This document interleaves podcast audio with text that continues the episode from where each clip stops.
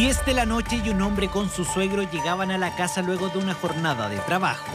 Teléfono en mano, Freddy llamó a su esposa para que abriera el portón y así evitar el robo de su camioneta.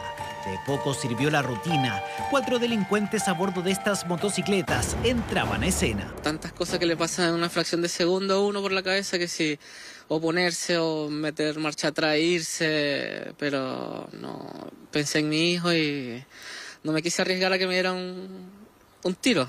Dos de los delincuentes bajaron de las motocicletas y amenazaron con armas de fuego a las víctimas, quienes en solo 30 segundos vieron cómo los ladrones escapaban con su herramienta de trabajo. Cuando siento que me tocan la ventana, obviamente era una persona con un arma de fuego, y ahí es donde decido bajar del vehículo y pues no poner resistencia y, y es donde se llevan el auto. Hasta el momento no han sido detenidos ni la camioneta recuperada. Según cifras de carabineros, en lo que va del año se han denunciado 8.957 encerronas y portonazos, es decir, un 121% más en comparación al 2021.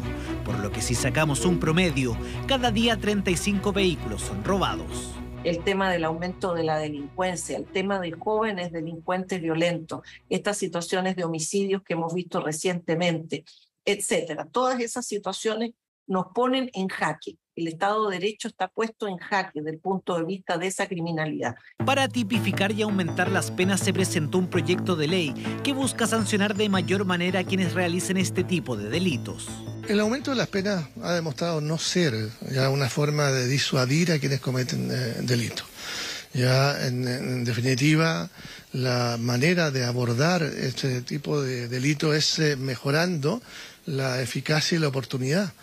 Desde el gobierno apuestan a otro proyecto contra el crimen organizado, otorgando a las policías nuevas atribuciones. Estamos hablando de interceptación telefónica, de grabaciones de imágenes, del uso de agentes encubiertos, del uso de agentes reveladores, del uso de entregas vigiladas. Sin técnicas especiales de investigación no es posible luchar contra el crimen organizado. Pero mientras el debate legislativo sigue, los delitos proliferan, engrosando la cifra de víctimas.